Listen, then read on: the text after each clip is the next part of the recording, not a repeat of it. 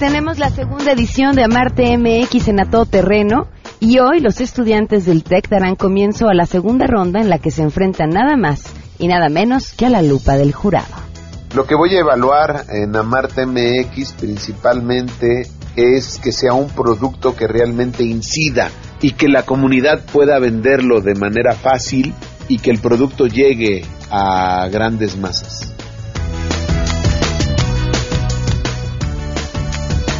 Además, Adán Serret, nuestro líder literario, nos trae más información en el marco de este encuentro cultural aquí desde la Feria Internacional del Libro de Oaxaca. Por supuesto, tenemos buenas noticias y mucho más tecnología con Andrés Costes. Quédense con nosotros, así arrancamos a todo terreno. MBS Radio presenta a Pamela Cerdeira en A Todo Terreno, donde la noticia eres tú.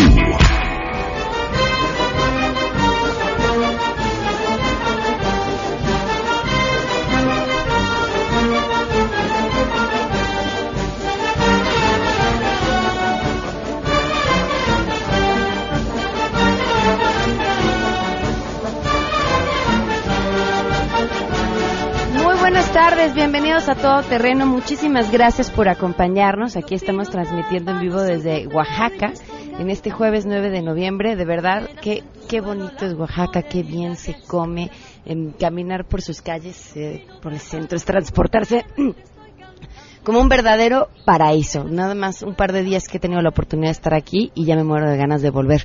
Gracias por acompañarnos. Las formas de estar en contacto, 5166-1025 es el teléfono en cabina al cual se pueden poner en contacto. El número de WhatsApp, 5533329585.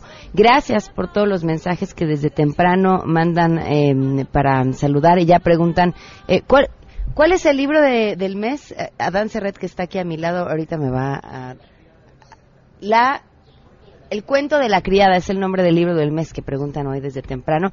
Adán Serret, nuestro líder literario, es ahora el nombre, Adán Serret, un nuevo título, de Margaret Atwood, El cuento de la criada. Pero bueno, hoy vamos a platicar además de otro libro eh, muy interesante que no se pueden perder.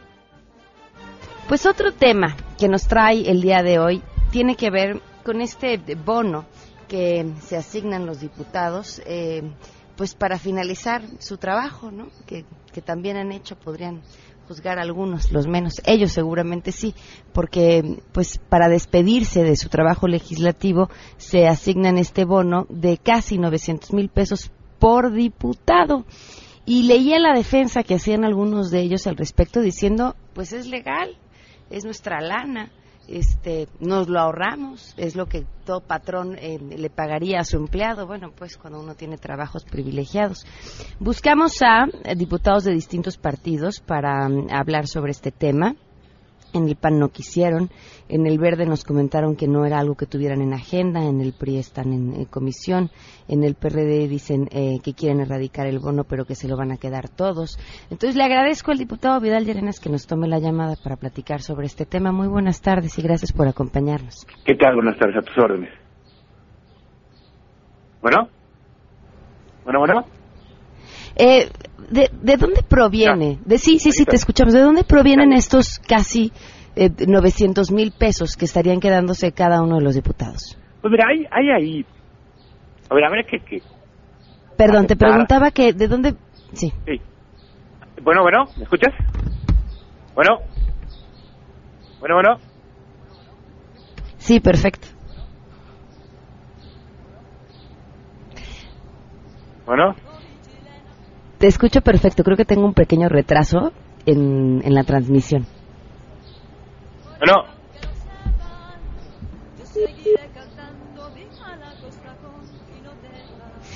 ¿Saben qué? Vamos a tener que cortar la comunicación hasta que resolvamos este pequeño retraso porque si no va a ser imposible poder eh, tener una conversación que a sus oídos que nos están acompañando este sea lo más digerible posible y el tema, de verdad, el tema es bien bien importante. En lo que solucionamos eso y platicamos acerca del bono de los diputados y los 900 mil pesos, hay otro asunto que queríamos preguntarles el día de hoy.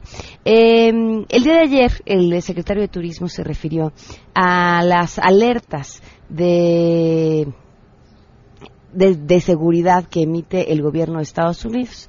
Cada X tiempo el gobierno de Estados Unidos emite una serie de alertas de seguridad para quienes piensen viajar a nuestro país y hace recomendaciones a qué estados no viajar o a los que se viaje a qué hora no salir. De hecho, eh, sus empleados en ciertas áreas tienen prohibido moverse en ciertos lugares o en ciertas áreas. Eh, algunos estados dicen si el viaje no es prioritario, evitar hacerlo. Y el secretario de Turismo dice, es injusto eh, aquí no hay tiroteos ni terrorismo como en Estados Unidos y, y Europa. ¿Ustedes creen que estas alertas son injustas? Queremos conocer tu opinión a todo terreno ¿Crees que son justas las alertas de viaje a México por inseguridad? Creo que las alertas que tienen los extranjeros en, cuanto a la seguridad de México es algo que nos hemos ganado, yo creo que un poquito a pulso y no es como nada más porque sí el estereotipo, o sea, sí tiene como una razón de ser. A lo mejor es un poquito exagerado, pero sí pienso que es como una repercusión de una consecuencia, entonces pues sí, pienso que está un poquito merecido. Me parece como una medida de prevención, más como si en cierta parte te quitan como la iniciativa y, o sea, simplemente tomarlo como una medida de prevención y no tanto como una alerta. Sí son injustas y no muestran la parte bonita también de México. O sea, por una parte sí, porque entiendo la preocupación de, de alguien que viene de, pues, de fuera a entrar al país y que ah, sufre inseguridad o le pase algo, pero por otra parte no, porque siento que, o sea, como que solo muestran lo malo en las noticias y en la tele y todo, entonces a lo mejor como que para gente de otros países piensa que realmente la inseguridad es mayor de lo que realmente es, entonces, o sea, sí está bien que tomen precauciones y que sepan que no es un país en el que pueda salir a la las 2 de la mañana sin preocuparte, pero tampoco como que hacerlo más grande de lo que es. Pues opino que a pesar de que es algo que afectaría nuestra economía, eh, siento que México sí puede llegar a ser un lugar inseguro para extranjeros que no sepan bien cómo está el panorama de la ciudad o del país en general. No creo que sea injusto, definitivamente México es un país inseguro y lo único que les están diciendo es, ok, si vienes es bajo tu propia responsabilidad. A todo terreno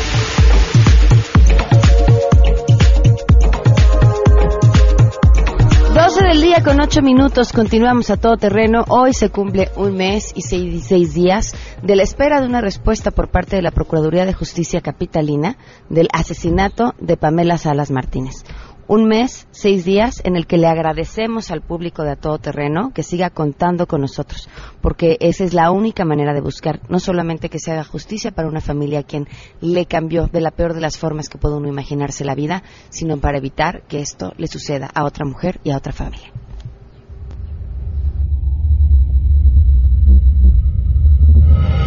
¿Sabes por qué terminaron así con mi niña? A mí nadie me ha dicho que que cómo la mataron ni nada. Yo me he ido informando sobre los papeles que yo he visto que la torturaron demasiado. Yo por eso pido justicia para ella. Yo no quiero que se quede eso que ese hombre pague. ¿Y quién está detrás de todo esto? ¿Quién lo está encubriendo? ¿Por qué motivo lo están encubriendo? Yo hubiera dado todo, todo en mi vida por estar ahí en ese momento y que no le hicieran daño a mi hija. Yo lo que pido es justicia para ella. Ya no podemos tener paz. Victoria pues nada.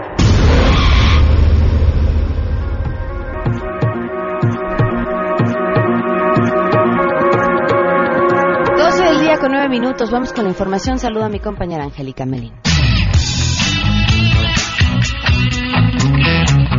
El próximo lunes 13 de noviembre, todos los alumnos en la Ciudad de México deberán regresar a clases, así lo estimó el titular de la Secretaría de Educación, Aurelio Nuño. Al comparecer ante diputados como parte de la glosa del quinto informe de gobierno, el secretario Nuño Mayer anunció que precisamente el siguiente lunes ya el 100% de la matrícula escolar en la Ciudad de México regresará a clases después de las afectaciones generadas por los sismos del pasado mes de septiembre. El funcionario federal indicó que hasta el momento el 97% de los alumnos en la capital del país han retomado sus labores normales y a partir de la próxima semana todo mundo se va a la escuela. El secretario Nuño reiteró que de los 16 mil planteles que sufrieron daños en 10 estados de la República a causa de los sismos, 11 mil escuelas tienen daño menor y van a poder ser reparadas. 5 mil escuelas más tienen afectaciones graves que requieren en su gran mayoría una reconstrucción parcial y 275 planteles presentaron afectaciones estructurales muy graves y van a tener que ser demolidos por completo,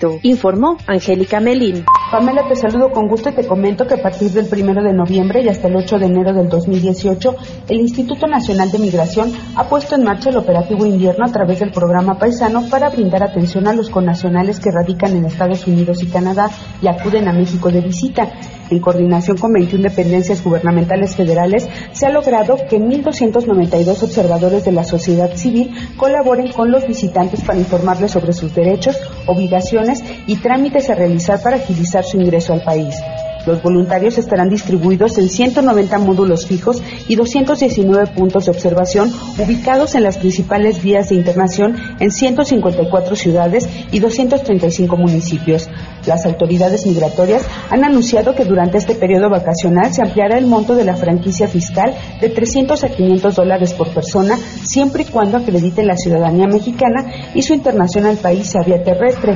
Los connacionales necesitarán hacer una pausa durante su trayecto en algunas ocasiones y para ello se colocaron 47 paraderos de descanso donde los viajeros podrán alimentarse, obtener orientación vial, turística y atención especializada en lugares vigilados. Entre otros beneficios, el Instituto Nacional de Migración ha señalado que existen recursos y programas a los que los connacionales pueden acceder, además que existe una página de internet atenciónpaisano.inami.gov.mx para que hagan sus denuncias en caso de sufrir abuso.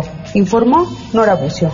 El Sistema Nacional para el Desarrollo Integral de la Familia, el DIF Nacional, y el Sistema Estatal DIF Aguascalientes acordaron destinar 5.907.569 pesos para la ampliación y rehabilitación del Centro de Asistencia y Desarrollo Infantil, el CADI del municipio de San Marcos, así como el equipamiento de 19 espacios alimentarios en Aguascalientes y la capacitación en el marco del programa Comunidad Diferente. Laura Barrera, la titular del Sistema Nacional del DIF destacó la importancia de generar todas las oportunidades de inclusión y combatir la exclusión para las personas con discapacidad. También destacó la necesidad de respetar a este sector de la población, pero principalmente desde la aplicación de políticas públicas efectivas, informó Rocío Méndez.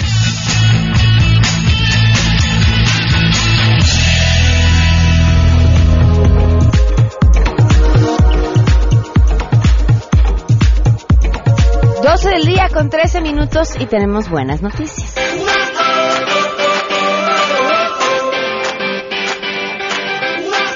Rocío Méndez, te saludamos con las buenas noticias esta tarde. Cuéntanos. ¿Qué tal, Pamela? Sorprendidos aún por las historias que han surgido desde el 19 de septiembre pasado. Fíjate que un joven a punto de terminar su carrera de ingeniería en informática en la Unidad Profesional Interdisciplinaria de Ingeniería y Ciencias Sociales y Administrativas, UPIXA del IPN, Héctor Ferrer, resultó gravemente lesionado durante el terremoto del 19 de septiembre. El día del terremoto, Héctor se encontraba en un edificio de la colonia Roma, estaba en una entrevista de trabajo. Este estudiante del Politécnico, cuando viene el sismo, baja por las escaleras de emergencia junto con personal de protección civil de la empresa y logra incluso descender hasta el estacionamiento, pero cuando sale del edificio, un vidrio se proyectó en su pulmón y le provocó una herida con sangrado profuso. A dos calles está un hospital privado donde se le atendió de inmediato y posteriormente hasta le practicaron una segunda cirugía para que estuviera mejor del pulmón. Dado que este hospital solicitó un depósito de 50 mil pesos por la atención brindada, la gente del Politécnico se hizo caso de su cargo para que se hiciera efectiva la atención gratuita que se dictó por decreto emitido en su momento. Ya recuperado Héctor, ¿sabes Pamela? Ha regresado a su escuela para concluir su carrera e incluso ya se tomó la foto de generación con sus compañeros. Además, ha sido aceptado en el trabajo al que había acudido a esta entrevista con la promesa del dueño de que va a fungir como su mentor en esta nueva empresa. Este estudiante politécnico está muy contento y simplemente comenta que ahora es lo que comparte con todos los mexicanos y con todos aquellos que valoran las historias de supervivencia. Es muy relevante no solo agradecer a la familia, a los amigos, sino también a aquellas personas que sin pensarlo se ponen a ayudar al que más lo necesita. Es la historia que te contamos en este día, Pamela. Gracias, Rocío. Muchísimas gracias. Muy buenas tardes. Vamos a una pausa y continuamos a todo terreno. Más adelante, a todo terreno. Tenemos muchas cosas a Marte MX. Tenemos libro. ¿Qué pasó con los diputados y el bono? Regresamos. Si te perdiste el programa A Todo Terreno con Pamela Cerdeira, lo puedes escuchar descargando nuestro podcast en www.noticiasmbs.com. Pamela Cerdeira regresa con más en A Todo Terreno, donde la noticia eres tú. Marca el 5166125.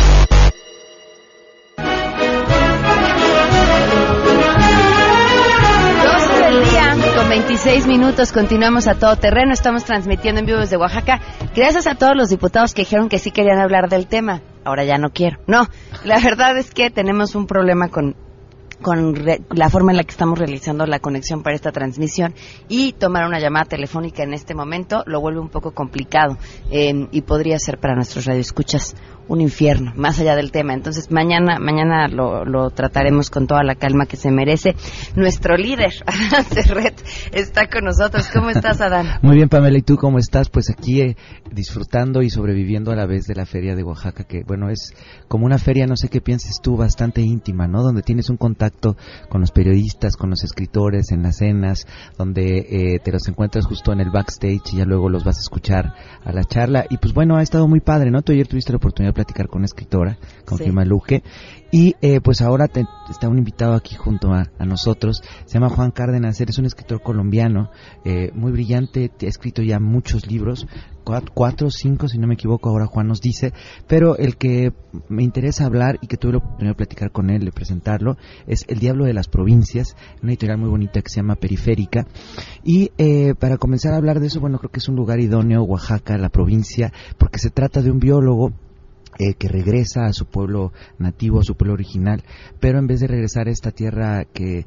calurosa, donde llega a disfrutar, donde, como decimos en México, lo apapachen, él más bien regresa a encontrarse con muchísimos demonios, uno muy importante sin duda del que todos eh, adolecemos, que es su madre, y eh, también la propia mentalidad eh, provinciana, eh, y bueno, no sé Juan, ahí, ¿cuál será este diablo de las provincias? ¿Cómo lo tomaste? Eh, platícanos un poco. Eh, buenas, eh, hola, saludo a todos. eh, gracias por invitarme.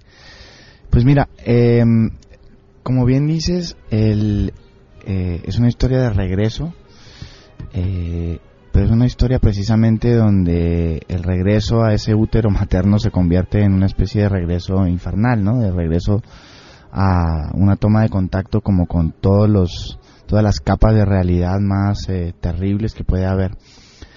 Eh, la estructura que tiene el libro o la, o la, la forma que, que adopta es el de una especie de falsa novela policial.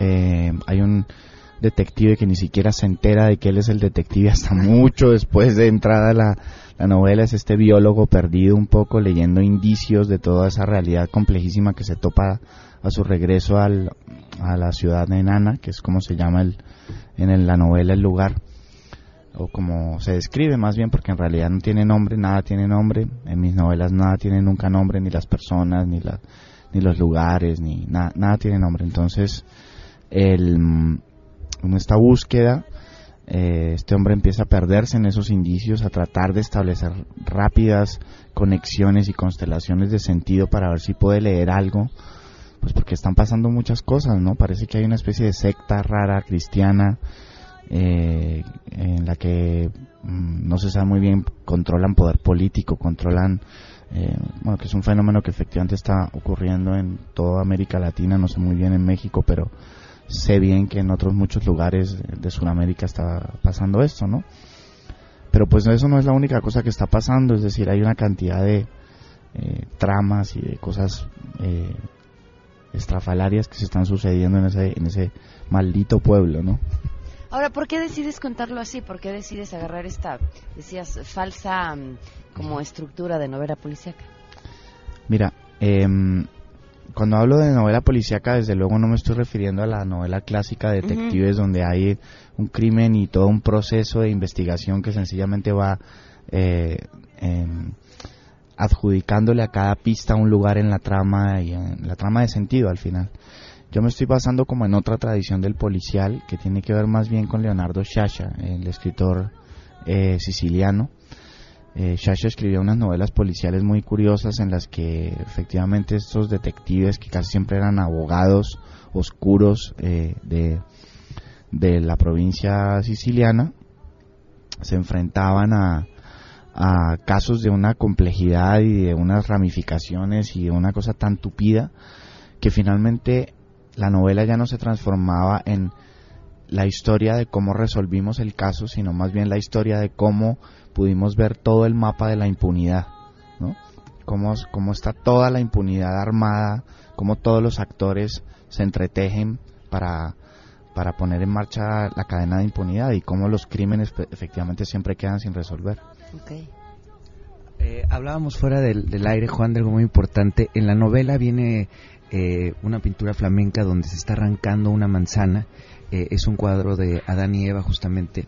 Eh, y hay algo interesante en, el libro que hablan de, un fruto que es el verdadero fruto del pecado, porque decíamos, no sé en Colombia, pero en México una manzana no es tan tentadora, ¿no? No es, digamos, el fruto del deseo más fuerte que puede haber. Pensaríamos, no sé, en un mango, decíamos una papaya, pero tú cuentas algo muy interesante, ¿no? Sobre la pasiflora, ¿es?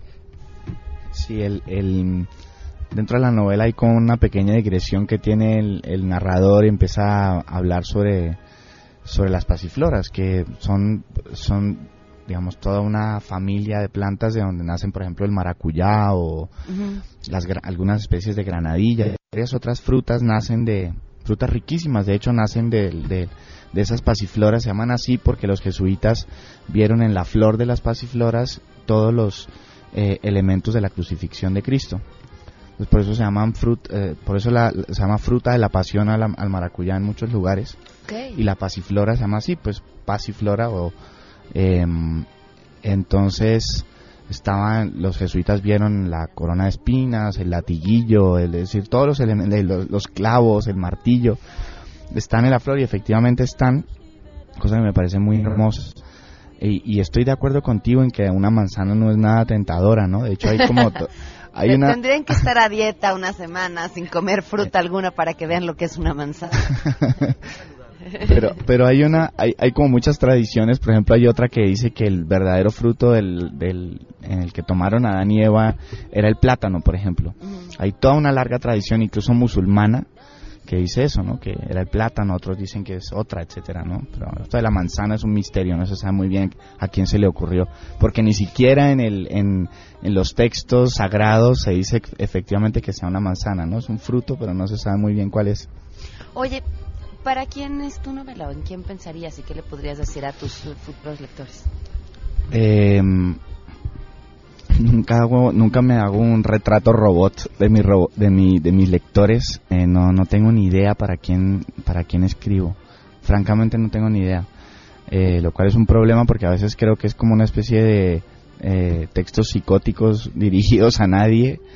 Entonces casi que prefiero pensar que hay allá afuera gente tan psicótica como yo para para captar la, la señal, ¿no? Hay algo muy interesante, dice Juan, que es como una novela policíaca donde, eh, más bien de, persecución de descubrir algo.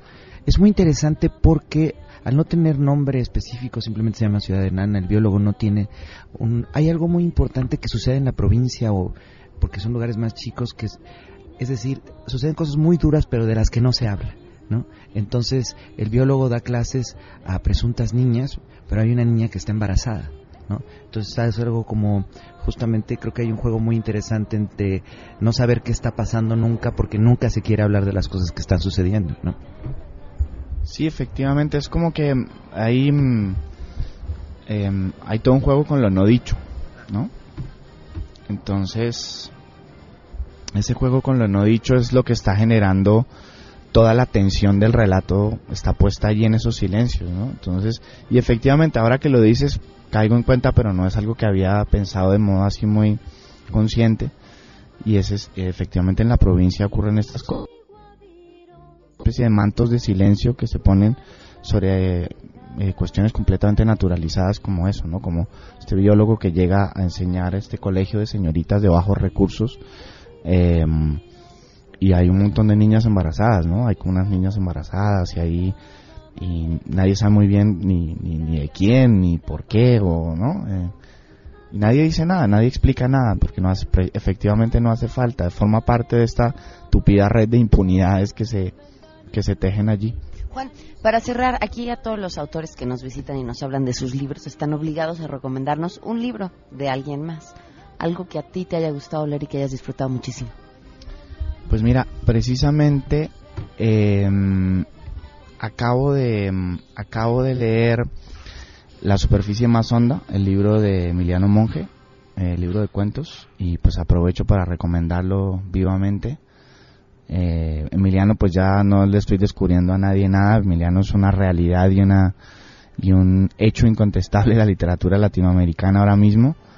Eh, pero me parece que es que es un es un libro importante. Perfecto, pues muchísimas gracias Juan por habernos acompañado. Gracias a ustedes. Juan Cárdenas, autor de El Diablo de las Provincias. Adán, nuestro líder literario. Muchas gracias Pam por darme la oportunidad de entrar aquí, de poder entrevistar a Juan y pues de estar eh, disfrutando de Oaxaca y la feria. Sí, sí, de verdad, qué, qué, insisto, qué bonito lugar. Muchísimas gracias. gracias Pam. Vamos a una pausa y volvemos con Marte MX. Pamela Cerdeira es a todo terreno. Síguenos en Twitter, arroba Pam Cerdeira. Regresamos. Pamela Cerdeira está de regreso en A Todo Terreno. Únete a nuestra comunidad en facebook.com, diagonal Pam Cerdeira. Continuamos. A Todo Terreno presenta Amarte MX, segunda edición. Estudiantes universitarios y comunidades indígenas se vuelven a dar la mano a favor de los productos originales. UNAM, Hidalgo, Ibero, Estado de México, TEC de Monterrey, Chiapas, Anáhuac. Compromiso y responsabilidad por amor a México. Comenzamos.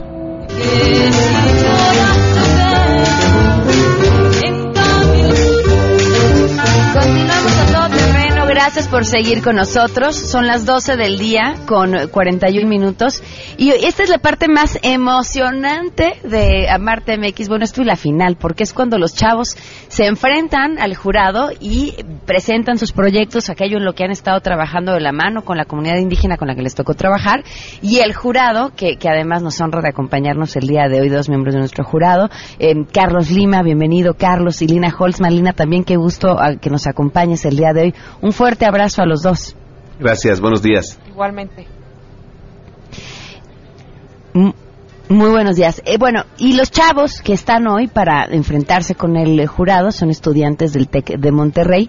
Saludo a Blanca Ramírez Ruiz, a Ana Laura Ramírez Antonio, a Paola Ávila Espinosa y a Ana Paula Álvarez Martínez, eh, estudiantes de la carrera de diseño industrial y también de la carrera de creación y desarrollo de empresas y comunicación y medios digitales.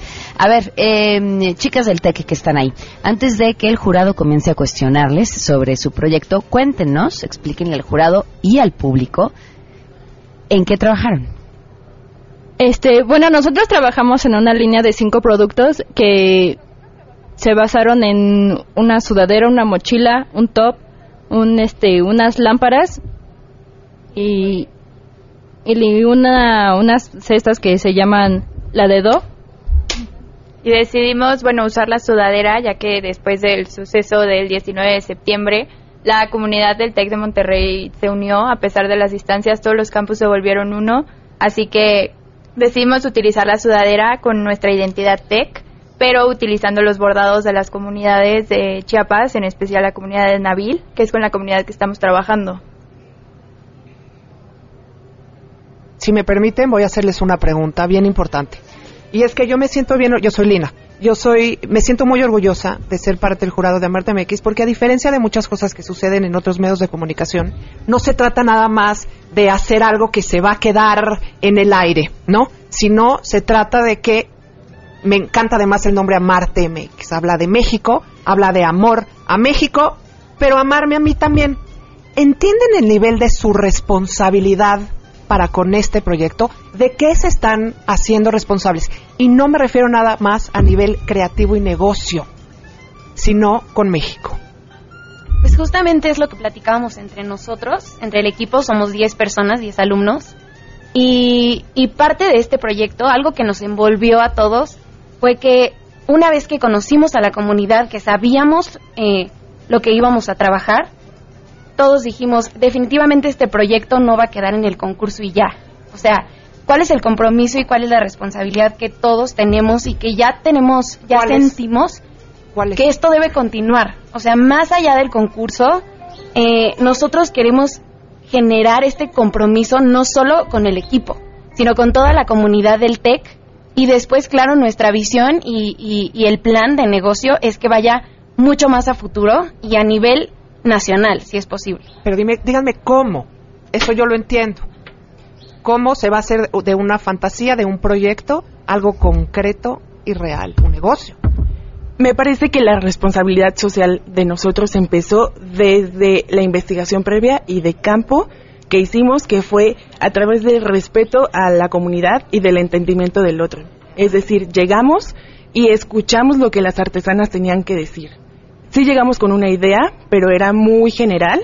Sin embargo, después de escucharlas, fue cuando a partir de ahí eh, comenzamos verdaderamente con el desarrollo del proyecto. Entonces, la transmisión de lo intangible, del valor de la comunidad, es lo que queremos proyectar en, nuestro, en nuestros productos. Que sí es una sudadera que nos representa, que es parte de la identidad del TEC para generar pertenencia, pero también hay un bordado, un arte textil y queremos desarrollar el concepto de, y queremos que conozcan a la artesana que hizo ese bordado. Y queremos que conozcan que las grecas fueron su decisión y que los colores representan algo. La transmisión de eso es el valor y la responsabilidad social que nosotros tenemos en este proyecto. Gracias, sí.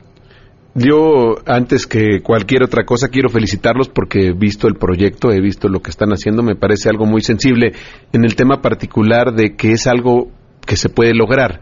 Es algo donde, donde los alumnos, exalumnos del TEC, van a poderse sentir identificados y comprar esta prenda o adquirir esta prenda y es algo que puede ser duradero porque ¿cuántas personas forman parte de la comunidad? ¿Venían el trabajo? Ustedes díganme.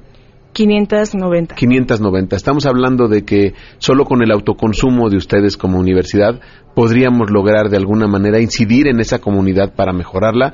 En ese sentido, la verdad es que yo me siento muy satisfecho porque el producto va a, directamente a beneficiar a esta comunidad, la compra que hagan, eh, lo que consoliden ustedes y el trabajo que quede. Y Lina, hace rato platicábamos que había sido muy difícil eh, designar el ganador eh, de, del, del, del año pasado. Y, y, y, les puedo decir desde ahorita una gran situación. Perdón que te interrumpa. Difícil por la calidad de los proyectos y lo interesante sí. y lo bien desarrollados que estaban. ¿eh? Comparto con, con Lina. El, el, tema es que probablemente ustedes no ganen. No he visto los demás productos, salvo algo que he visto de la Ibero, pero si el producto logra beneficiar a la comunidad indígena, ustedes son los grandes ganadores. Entonces me parece que en ese sentido ustedes van a la vanguardia respecto de las demás universidades, porque este producto se puede consolidar y puede ser algo que realmente esta resiliencia que está viviendo el TEC de Monterrey puede unir a beneficio de la, de la, de la comunidad de Chiapas y también a beneficio de ustedes y que sea una identidad social eh, sobre este proyecto que es Amarte MX. Yo, yo vengo de emoción tras emoción por muchas cosas que han pasado últimamente respecto de, del arte iconográfico y de los productos originales de México, porque hay una mayor conciencia social respecto de la compra de nuestros productos originales. Y esto de que directamente beneficia a la comunidad es bueno. Hablando de productos originales, a ver si incluso hasta en las redes sociales podemos enseñar los, los bordados los que ya trajeron, que están espectaculares, y ojalá y nos, no, ojalá, compártanos por favor el hecho que a mí me parece que ya por eso lo que están haciendo ustedes, alumnos del TEC, en, en esa comunidad ha valido mucho la pena. Platíquenos cómo comenzaron con las mujeres, contesten ustedes, y terminaron involucrándose más miembros, bien jovencitos, de la, platíquenos esto que es bien bonito. Esto para nosotros fue súper interesante y súper enriquecedor porque al principio nos habían dicho, los primeros en visitar la comunidad fueron los profesores. Y lo que los profesores nos dijeron a los alumnos fue, hay ocho mujeres que están interesadas en participar, pero lo que observamos es que ellas necesitan ver que el proyecto es algo tangible y que se va a cumplir, Claro. porque sí hay un interés, pero, pero no hay nada seguro, ¿no? Para ellas. Entonces, eso es lo que nosotros intentamos llevarles. Y, y la parte más enriquecedora para nosotros y que nos ha envuelto cada vez más es que empezamos con ocho mujeres interesadas, ahora hay casi 20, pero lo más, más, más increíble de todo es que no solo las mujeres de la comunidad eh, están buscando el proyecto, sino que también sus hijos y hasta algunos hombres eh, están interesados en, en bordar también Y niños. niños, niños y niñas, sus hijos, sus sobrinos, este, ellos también participaron y de hecho los prototipos que tenemos son también diseños de los niños y de las niñas. Es que en Una niña realidad- se tardó seis horas, ¿cierto? Una niña Es- estaba tan Es- interesada. esto es Amarte MX, esta parte donde se involucran, donde ustedes se sensibilizan con las comunidades, donde la academia participa, donde un medio de comunicación difunde, donde los que estamos del otro lado también podemos expresar nuestras opiniones. Al final del día, esto es lo que hoy necesita México, fortalecer la identidad nacional y nuestros productos originales. Corríjanme si estoy mal. El proyecto, la idea de hacerse con Chiapas fue previo a los sismos. Lo estábamos platicando Claro. fuera del aire, ¿cierto? Sí. Y eh, después de ambos sismos, ustedes fue que ustedes fueron físicamente. ¿En qué cambió el proyecto? Con ustedes, ¿en qué cambiaron ellos a partir de lo que sucedió en septiembre? ¿Cómo se hizo más sólido? ¿Cómo cambió su proyecto? Definitivamente en las ganas que llevábamos, si bien sí había un interés previo, una vez después del sismo fue esta unión de como mexicanos. Pero háblame en concreto. Yo entiendo que hay más ganas de apoyar. ¿En qué cambió en concreto? ¿En qué cambiaron ellos? ¿En qué cambiaron ustedes? ¿Cómo evolucionó el proyecto? Perdón la. No sé. En concreto, me parece que llegar a la comunidad y percibir también los daños que, que sufrió Chiapas y llegar y preguntarles de eso y preguntarles de cómo se sentían al respecto, porque es una comunidad, y lo platicábamos, muy alejada, que ni siquiera está cerca de San Cristóbal de las Casas, entonces llegar y ser escuchadas, me parece que desde ahí parte la importancia y preguntarles de, de cómo se habían sentido, de cómo habían vivido ellas el sismo, de cómo, qué es lo que nos pueden decir y justamente de cómo se sentían al respecto. Eso me parece que del lado de ellas y nosotras, ya una vez platicando con ellas y viendo el significado de sus, de sus, de sus tejidos, perdón, y, y reconocer que había una oportunidad en esta parte de generar una línea del TEC, justamente por lo que por lo que sucedió en nuestro campus CCM. Muchísimas gracias, Pam. ¿Qué agregas? Te extrañamos. Tu voz. Eh, Lina, pues eh, a mí me llama mucho la atención todo esto que están platicando. Ya he visto lo que desarrollaron y me parece increíble. Yo nada más les podría preguntar una cosa. Entonces, ¿están pensando que estos productos que desarrollaron, o la mayoría de ellos, serían comprados únicamente, que lo únicamente lo entrecomillo, porque es una comunidad grande, pero por los estudiantes del TEC? O sea, ¿está pensado para que ellos sean su mercado objetivo? Mm, en un inicio, como esta, en esta etapa, sí, pero estamos muy conscientes que la comunidad de TEC eh, no se limita a los alumnos. Es una comunidad gigante. Exalumnos. Entre, Exalumnos, exacto, egresados, TEC, alumnos. Padres. eh, Exactamente. exactamente, los padres, los hermanos menores de quienes ya están en el TEC. Porque también el TEC se divide, y bueno, no se divide, tiene tres departamentos muy grandes que son los que, digamos, tienen como más allegada esta identidad de, de ser parte del TEC, que son, no sé, los, los miembros de difusión cultural, los que pertenecen a algún Claro. equipo de deporte y demás. Pero estos partici- o sea, quienes son miembros de estos, eh, de estos grupos o de estos equipos, tienen muchísimo, o sea, sus familias también tienen muchísimo este sentido de somos comunidad TEC, Sentido de no pertenencia. porque, exacto, no porque seamos alumnos o exalumnos, sino porque hay alguien que yo conozco que es parte del TEC. Entonces sí, definitivamente la comunidad es enorme. Somos un solo México. Sí. Muy bien, Pam. Bueno, Está y bien interesante. Me, me, me llama mucho a mí la atención esto porque, eh, perdón, eh, no quería interrumpirlas, pero me llama la atención porque siempre pensamos en desarrollar un, un producto y queremos aventarlo a la grande y definir un mercado tan claro como el que tienen ustedes. Creo que puede ser una propuesta muy viable y que también vamos a ver qué pasa después, ¿no? O sea, cómo se desarrolla ya la idea de negocio eh, cuando, cuando esto sea una realidad y se esté produciendo de, de manera mayor escala. Lina y Carlos, si tienen alguna última pregunta antes de irnos. Yo más que una pregunta es eh, un recordatorio que sean muy comprometidas con este proyecto para que no se quede solamente en eso. Justo.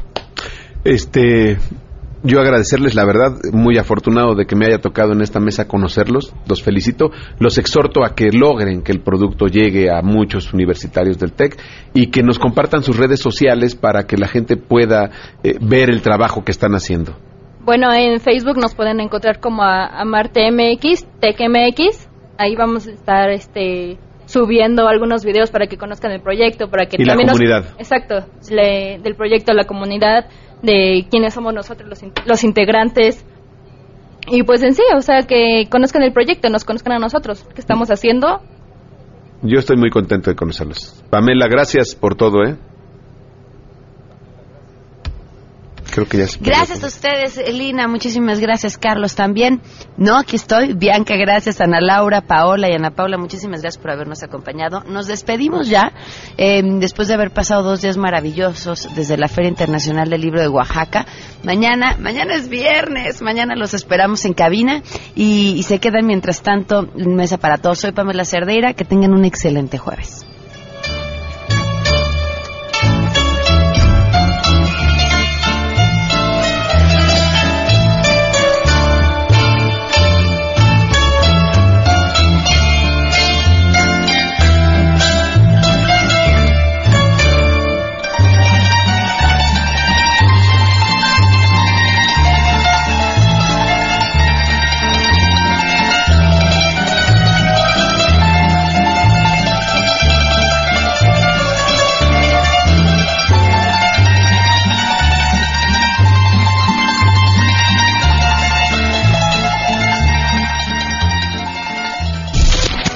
MBS Radio presentó a Pamela Cerdeira en A Todo Terreno. Te esperamos en la siguiente emisión, A Todo Terreno, donde la noticia eres tú. MBS Radio, en entretenimiento, estamos contigo.